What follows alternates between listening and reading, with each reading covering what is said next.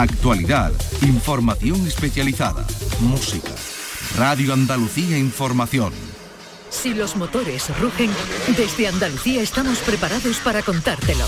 Con el seguimiento de los pilotos andaluces que participan en el Mundial de Motociclismo, los trazados, la temporada, las innovaciones de las escuderías, los entrenamientos, nuestros pilotos y las competiciones. El circuito. Los viernes a la una y media de la tarde con Fernando García. Radio Andalucía Información. Buenas tardes, Andalucía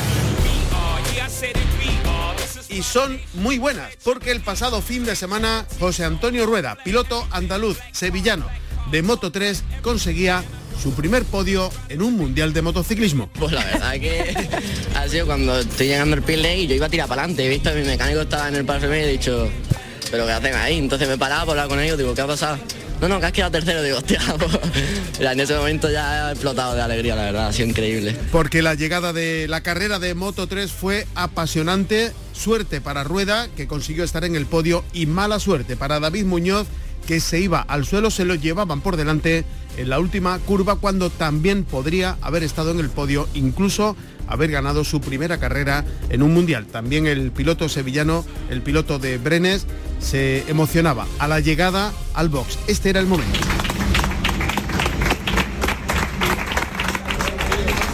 El equipo le daba los aplausos de esta manera porque no era para menos. Podíamos haber tenido a dos pilotos andaluces en el podio. Enseguida saludamos al presidente de la Federación Andaluza de Motociclismo.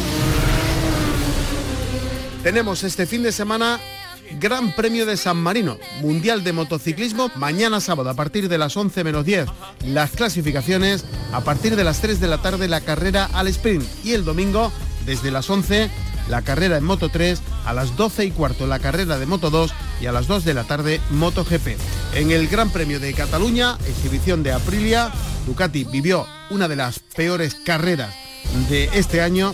Aleix Espargaró hizo doblete, ganó el sábado y también ganó el domingo y hubo triplete español en la categoría reina. Espargaró, Piñales y Jorge Martín. Bandaya eh, sufrió un grave accidente sin roturas en sus piernas con 50 puntos de ventaja sobre Jorge Martín que es segundo.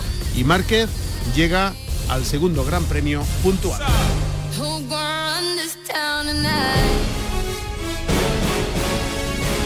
En Moto 2, victoria para Dixon, Arbolino falló y Pedro Acosta es más líder, tiene 10 puntos más en su casillero. Marco Ramírez, el otro piloto andaluz de los tres que participan en el Campeonato del Mundo, no puntuó, pero sigue con las buenas sensaciones después de su cambio de equipo.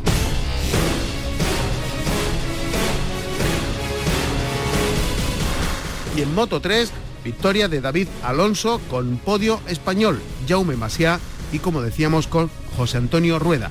El piloto sevillano es octavo en el Mundial, un décimo David Muñoz, que como digo, se cayó.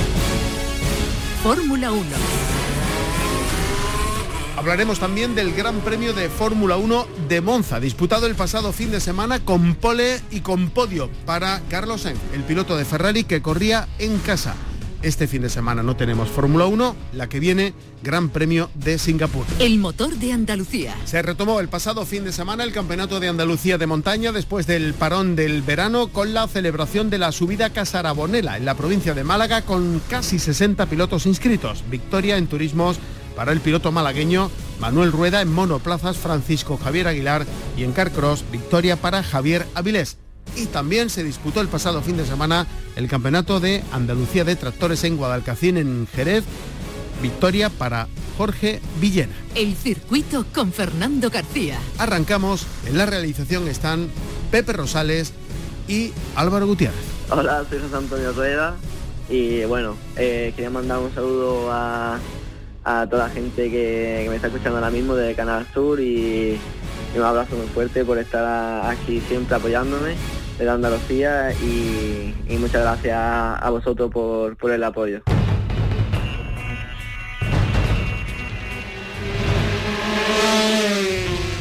El Mundial de Motociclismo. Juan Álvarez, presidente de la Federación Andaluza de Motociclismo. Buenas tardes.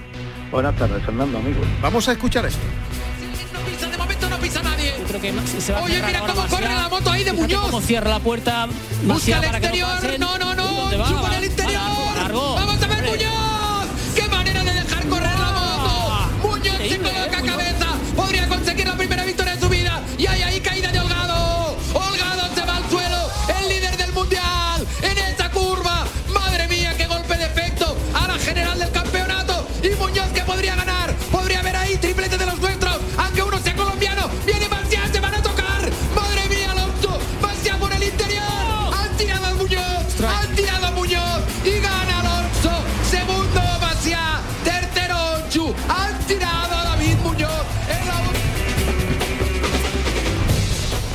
Han tirado a David Muñoz en la última curva.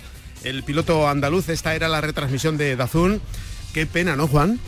Ahí estaba yo dando voces, cagándome la madre que parió al Benjón y todo. O sea, lo vestí de limpio en tres segundos. Bueno, pero eh, estos son las carreras, ¿no? Sí, hombre, está claro. Yo incluso creo que, que David, mm, por pecar de bueno, no intenta estorbar a los otros cuando se lo meten por dentro. Eso lo obliga a abrirse un poco y el, el turco cuando ve el hueco se mete ahí a saco y hace un strike con él. No cabe la menor duda de que, de que son las carreras, pero bueno, hay que las carreras hay que mm, eh, controlarlas un poco, ¿no? Todo, todo no puede ser aquí te pillo y aquí te mato. Y, y, bueno, conseguimos que José Antonio Rueda haya eh, estado por primera vez en un mundial en el, en el podio, en un mundial de, de velocidad, eh, pero podían haber sido dos. Sí, perfectamente. Yo creo que eh, David podía haber ganado perfectamente, porque como bien habían dicho los, los comentaristas, eh, la moto iba como un avión, la moto iba fantástica, y, y, eh, José Antonio estaba ahí peleando por meterse allí, que no que José Antonio lo que pasa es que también se ve obligado a cortar un poco cuando ve primero cuando se cae Holgado y después cuando se cae cuando tiran a, a David pues eh, José Antonio ahí se frena un pelín porque dice cuidado que aquí pillo si no perfectamente podemos haber hecho primero y tercero Desde luego ha sido una de las carreras más emocionantes de, de lo que llevamos de, de- de temporada, por supuesto, y en los últimos y en los últimos años, porque, en fin, eh, me acordaba yo de la, de la época de, de Moncayo y de Iván Moreno, que también coincidieron dos pilotos andaluces en, en el Mundial. En esta ocasión son tres, pero claro, con opciones claras de estar en el podio, mm, esto no se ha vivido nunca, ¿no? No, hombre, además al nivel que están. Piensa además la edad que tienen los dos, que le quedan, si Dios quiere, muchos años de que estar en esto y, y la, facilidad con la que con la que se plantan ahí arriba. Tú piensas que eh, José Antonio sí había hecho unos buenos entrenos, como casi siempre, y ha estado ahí en su sitio y todo, pero David, como nos tiene acostumbrado casi siempre también, había hecho unos entrenos de pena y salía al 24 y eh, en la tercera vuelta estaba al 14 y en la, en la sexta vuelta ya estaba ahí delante, ¿no? O sea, yo creo que ese, a ver, que ese sobreesfuerzo yo creo que se paga al final, porque no, no tiene ni un momento de respiro, o sea, David en ese momento no, no puede respirar, entonces la, la tranquilidad que te puede dar salir séptimo octavo, te quedas ahí un ratito, dejas pasar tres vueltas, ahora sigue otra vez para arriba, y así, pues eso él no, él no lo puede vivir porque desde que sale tiene que ir a mango, adelantando dos, tres, los que hagan falta, ¿no? Entonces yo creo que el día que David consiga estar delante, mm, habitualmente consiga estar en, en las dos primeras filas de parrilla, pues, a David no le ven ni el pelo, vamos, lo tengo clarísimo. Seguro que habrá más oportunidades, pero esta era clave, ¿no? Eh, Tratándose de un circuito que, que tanto Rueda como Muñoz conocen también, ¿no?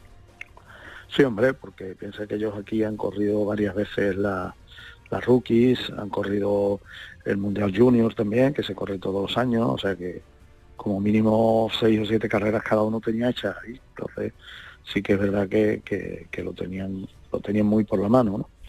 De todas formas ahora veremos cuando, cuando lleguemos a Italia a ver qué, qué nos encontramos. Pero bueno, yo creo que están los dos muy bien posicionados, uno con una tranquilidad pasmosa, José Antonio está muy tranquilo, muy, muy en su sitio, muy muy eh, muy sonriente, como siempre, siempre está riéndose. Y David, pues hombre, estaba el otro día estaba enfadado, menos de lo que yo esperaba. Y yo creo que, que fue una auténtica barbaridad lo que le pasó y que y que su sitio era estar ahí entre los tres primeros, ¿no? Ujú. como cabe la menor duda. Y si no le dan, pues porque es que además el problema es ese, que es que lo, lo que sucede en las carreras, dicen que se quedan las carreras, pero no, todo no vale, ¿no? Entonces, eh, Benito un cubo además es muy lo conocen mucho ya por esas historias, ¿no? Entonces, eh, si no puedo contigo, puedo contra ti, y eso no puede ser. Eh, se ven las imágenes, dan pena, las imágenes que hay de cuando David Muñoz llega al box y, y todo el equipo dándole ánimos porque, porque estaba bastante tocado. Sí, hombre, que el tío, tío se queda tocado en, en, la, en la grava. Si lo ves en la grava, que está allí al lado de su moto, está dando, no sé, puñetazos al suelo, como diciendo, ¿qué he hecho yo para merecer esto? ¿no? Se le ve la cara perfectamente de desencantado y de todo. Y después cuando llega el box, está todo el mundo animándolo y todo, pero para ahí poco ánimo había, porque le han quitado un podio.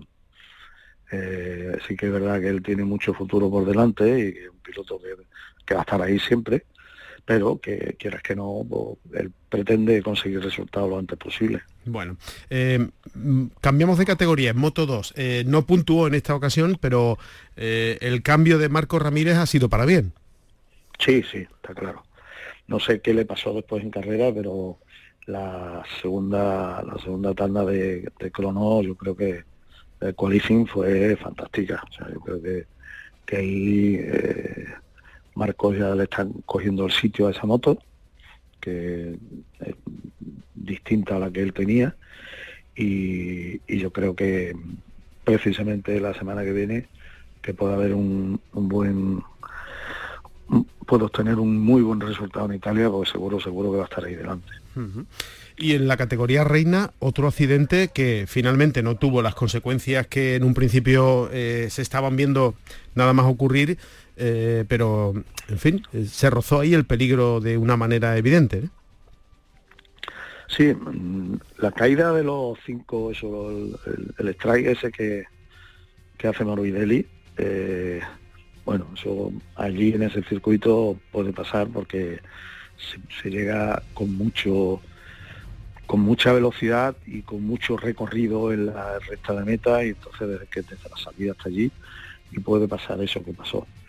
Lo que no es normal que pase es lo que le pasó después a, Peco, porque claramente ahí lo que falla es el control de tracción de la moto. O sea, Peco acelera, no actúa el control de tracción y de pronto le entra de golpe y lo tira por los aires, que eso hace años que no, o hace mucho tiempo que no se veía. Eh, desde que las motos tienen instalado el control de tracción. Y claro, desgraciadamente se queda allí en el suelo y le pasa a Binder por encima con, gran dolor de su corazón. Binder tenía tenía una carita para pedirle tabaco, para mm. pedirle algo prestado, estaba el pobre desesperado. Gracias a Dios parece que no ha sido nada nada importante, pero yo en este en el caso concreto de, de Peco estoy convencido de que es un, problema de la moto. Que, que, el control de tracción no actuó y ya está ¿El, Mundial está claro en MotoGP?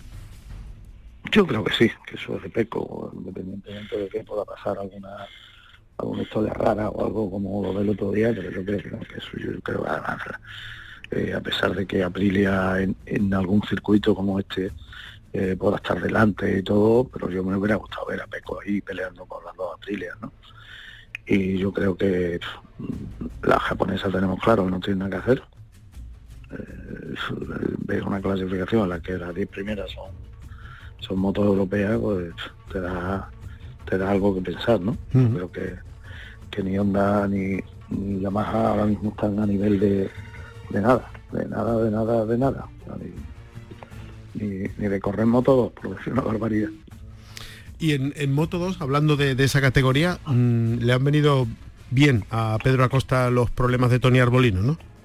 Sí, tampoco le salió redondo el día, pero sí que es verdad que, al final se ha visto beneficiado. Diez puntitos más. ¿eh? Diez puntitos a la talega, que no pudo ganar ni nada, pero bueno, al final, diez puntitos a diez puntitos no veas lo que la, alegría que te va dando a final de año. Eso yo creo que además va a ser campeón, Pedro. Creo que el, el, mejor piloto y la figura que, hay en Moto 2, ¿no? No, tengo, no me cabe la menor duda. Y es probable que tengamos triplete español al finalizar el Mundial? Lo digo porque en Moto 3 casi seguro, en Moto 2 también, en Moto GP la cosa es más compleja entonces, ¿no? Muy complicada, no, no, yo creo que hay... Porque nadie tiene la regularidad que tiene Peco. Y, a pesar de que hay otros pilotos españoles que van con la Ducati, que van con todo, nadie tiene la, regularidad y la tranquilidad y el aplomo que tiene Peco ahora mismo. Bueno, pues hemos analizado, sí, por encima un poco lo que ocurría este pasado fin de semana en el Gran Premio de, Cataluña, en el eh, circuito de Barcelona, con eh, lamentándonos de esa opción que había de que tuviéramos a dos pilotos andaluces en, el podio, incluso con, victoria que, nos hiciera sacar y ondear la, bandera de Andalucía. Juan Álvarez, presidente. En Italia, en Italia, en Italia. En Italia, ¿no? nos citamos para la siguiente, ¿no? Sí, sí, y Marco entre los ocho primeros. Bueno. Ya lo dejo dicho hoy. Va a tener una pinta ahí verde y blanca, ¿no? Muchas gracias, Juan. Un abrazo. un abrazo. El circuito con Fernando García.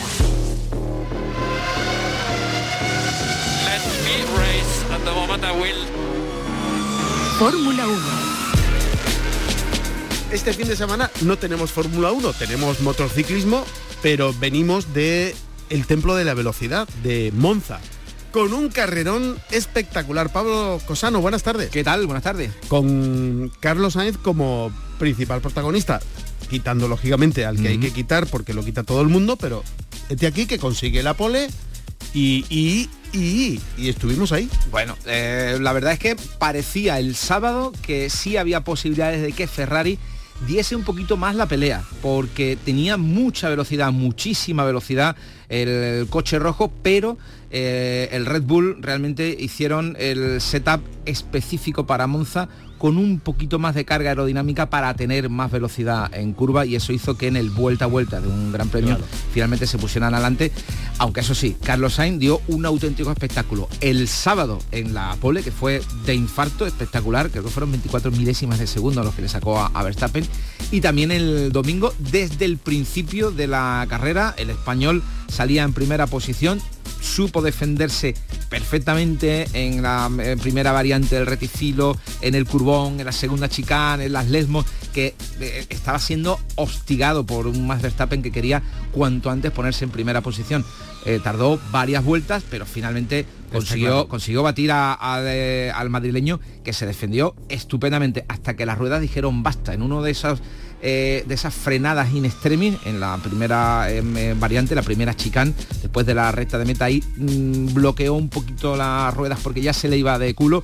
Estaban diciendo en el propio box de, em, Red Bull que estaban sufriendo mucho con los neumáticos los Ferrari. Efectivamente, al final bloqueó un poquito mínimamente para que saliera un humo de las ruedas y luego traccionara mucho mejor el Red Bull de, de Max Verstappen y lo adelantó ya en el curbón. Claro que es muy fácil ser rápido a una vuelta, ¿no? Bueno, no, es fácil, quiero decir, es más fácil. Bueno, la Fórmula 1 no hay nada fácil, partimos de Es más fácil que, luego mantenerte durante una carrera donde ya entran en juego las estrategias, los neumáticos, la aerodinámica y un montón de eh, situaciones. Eh, Carlos Sainz mantiene una pelea eh, impresionante con, Verstappen y, luego viene su compañero, que al final Carlos Sainz llega a las últimas vueltas de la carrera. El, compañero de Verstappen también, con Checo Pérez también hubo una pelea y una defensa importante. eso era eso era más o menos dentro de lo previsto. Pero mm, ¿no te sorprendió que, Mucho. Que, que, que Leclerc fuera, no sé si conservando los neumáticos para haber podido presentar cara y, batir a su compañero de equipo. Ferrari está dejando a las claras que tiene un piloto favorito, un piloto número uno en el box, que es Charles Leclerc, y está despreciando desde mi punto de vista a un tipo como Carlos Sainz que mm, gran premio a gran premio sigue demostrando que es un hombre de equipo, que es un valor que hay que tener en cuenta, que es un pilotazo y que mm, no se le puede diseñar de esa manera. Se estuvo defendiendo de su propio compañero que atacaba además con una furia que no había demostrado siquiera cuando tuvo que mm, defenderse ni atacar a, Checo Pérez. En otras ocasiones. El propio Carlos Sainz por radio lo escuchamos mm, pidiéndole al equipo, por favor chicos, vamos a, vamos a, llevar, a llegar a casa y vamos a conservar los puntos que tenemos porque es un poco absurdo. Los dos podían haber acabado fuera de la carrera con un simple toque de hecho, al final, en la última, en la penúltima vuelta, se escuchó también una radio del ingeniero de Charles que le dijo, chicos, podéis competir hasta el final, cero riesgo. Y ahí vimos cómo mm, eso supone mm, prácticamente darle un latigazo en el lomo a, Charles Leclerc, porque vimos que en la última vuelta bloqueó de manera brutal en la primera, eh, en la primera variante, casi se lleva por delante a, su compañero. Y bueno, fue yo creo que un poco absurdo, teniendo en cuenta además que ha habido órdenes contrarias en otros grandes premios donde se veía además más claramente que aquí, que Carlos Sainz tenía más ritmo, tenía más neumáticos, tenía una estrategia que le favorecía y sin embargo no se le dejó pasar, no se dejó pasar por delante de Charles Leclerc para beneficiar, desde mi punto de vista, eh, repito, al, piloto monegasco. Aquí los dos iban prácticamente iguales de neumáticos. Quizá un poquito más de goma tenía eh, Leclerc eh, que, que, Carlos Sainz, pero el ritmo que había demostrado Carlos Sainz durante todo el fin de semana era para que desde el muro hubiesen dicho, oye, tranquilo, 3 y 4, nos quedamos con esto, el échate para atrás. Y no arriesguemos. No, por favor, pero, pero bueno, así fue. Bueno, nueva victoria de Verstappen, que tiene ya 339 puntos, son 138 más que su compañero de equipo Sergio Pérez, de tal manera que matemáticamente Verstappen tendría ya posibilidades de ser campeón del mundo, no en Singapur, que es la semana que viene, sino en el Gran Premio de Japón, eh, que es el siguiente. Eh, Fernando Alonso es tercero, ahora hablamos de él, 168 puntos, Hamilton es cuarto, 156, y Carlos Sainz es quinto con 102. Tiene detrás a su compañero de equipo, a Leclerc, con... A pesar de todo. A pesar de todo, con 99 puntos, es decir, con tres puntos menos en el casillero. Alonso, veníamos del resurgir de, de Aston Martin, pero ya él en los días previos al Gran Premio de Monza había advertido de ciertas dudas ¿no? sobre el funcionamiento del monoplaza en este Gran Premio. Parece que las modificaciones que le han hecho no le benefician en un circuito de nula carga aerodinámica como es Monza, que tiene un setup del coche, tiene piezas que solamente se usan en este Gran Premio. Vimos las alas traseras prácticamente son una tabla de planchar, no tienen mm. elevación eh, alguna. Eso nada más que se usa en, Monza, es un alerón que luego hay que tirar a la basura porque no vale para otro circuito. Desde Aston Martin ya dijeron que no les beneficiaba un circuito de tantísima mm, poca carga aerodinámica, pero una carga aerodinámica media, esas modificaciones que habían hecho de aerodinámica iban a tener mejores resultados. Esperemos mm, que sea cierto. Bueno, ya vimos en la carrera de Holanda que parece que sí, que el Aston Martin tiene otra vez el feeling con, el, eh, con eh, la pista. Carrerón también, por cierto, el de Holanda con lluvia sí, lluvia no, seco sí, seco no. Eh, estrategias, manos de piloto, gana, siempre gana, una cosa absolutamente. Deberían hacer llover de manera artificial. cuando las condiciones empeoran sale el, Alonso campeón. Mm. Vimos también a un Hamilton que se peleaba con el coche, pero que consiguió finalmente un buen resultado. Eh, tuvo un toque con eh, Oscar Piastri en una pelea en la segunda variante. Al principio criticó al eh, piloto australiano, pero finalmente hasta le pidió disculpas nada más bajarse del coche. Se fue Hamilton hacia el coche de McLaren a pedir perdón porque había sido él realmente quien se había movido justo en el último punto dijo que había calculado mal la distancia, le pedía perdón, le arruinó la carrera, por cierto, a, eh, Oscar Piastri y tuvo una sanción de 5 segundos que supo mm, dejar en nada porque le cogió una ventaja eh, tremenda a los que venían por detrás. Por cierto, carrerón también de eh, Albon en el Williams. Lo hemos hablado alguna vez. Alex Albon es un pilotazo espectacular. Mm, mm, desde mi punto de vista también mejor que incluso algunos de los que están en el top 5 de, los, de las escuderías. Y yo creo que ese tío, en cuanto tenga un coche capaz de hacer cosas, va, a, darle un sopapo a, más de uno. ¿eh? Muy bien, Pablo, gracias. Un abrazo. El circuito con Fernando García. Y nos vamos ¿Cómo empezamos? Con el recuerdo del final de la carrera de la categoría reina de Moto 3 en el pasado Gran Premio de Cataluña en el circuito de Barcelona. Tercera posición para José Antonio Rueda, el piloto andaluz de Sevilla, su primer podio en el Mundial de Motociclismo. Iba muy bien también David Muñoz para haber acompañado a Rueda en el podio, para tener dos pilotos andaluces en el podio, pero a David Muñoz se lo llevaron por delante. Este era el momento. Corre la moto ahí de Muñoz. Cómo cierra la puerta. Busca el exterior. No, no, no. Chupa el interior. Vamos a ver Muñoz. Qué manera de dejar correr la moto. Muñoz se coloca ¿eh? cabeza. Podría conseguir la primera victoria de su vida. Y hay ahí caída de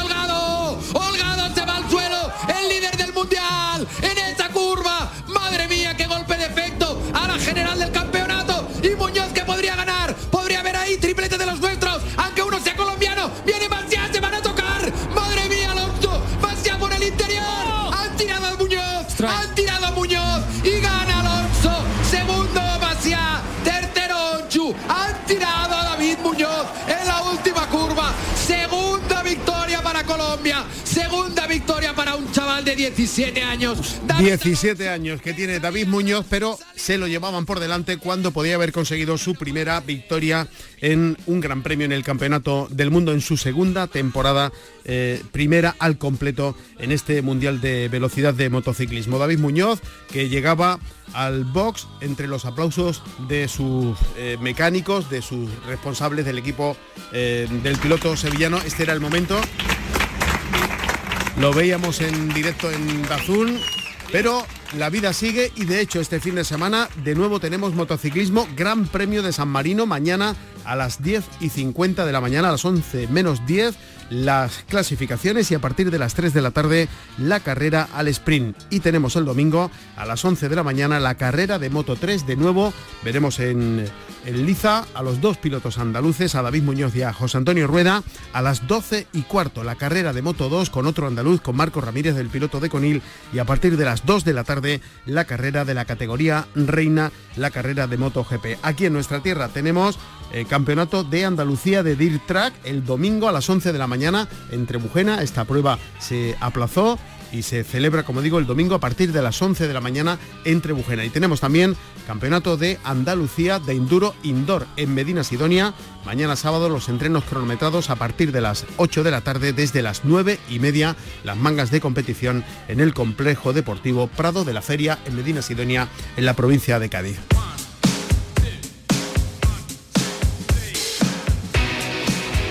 Así nos vamos. En la realización estuvieron Pepe Rosales y Álvaro Gutiérrez. Volvemos la semana que viene con más cosas del mundo del motor en nuestra tierra. Si van a salir a la carretera, mucha precaución y no se olviden de ser felices.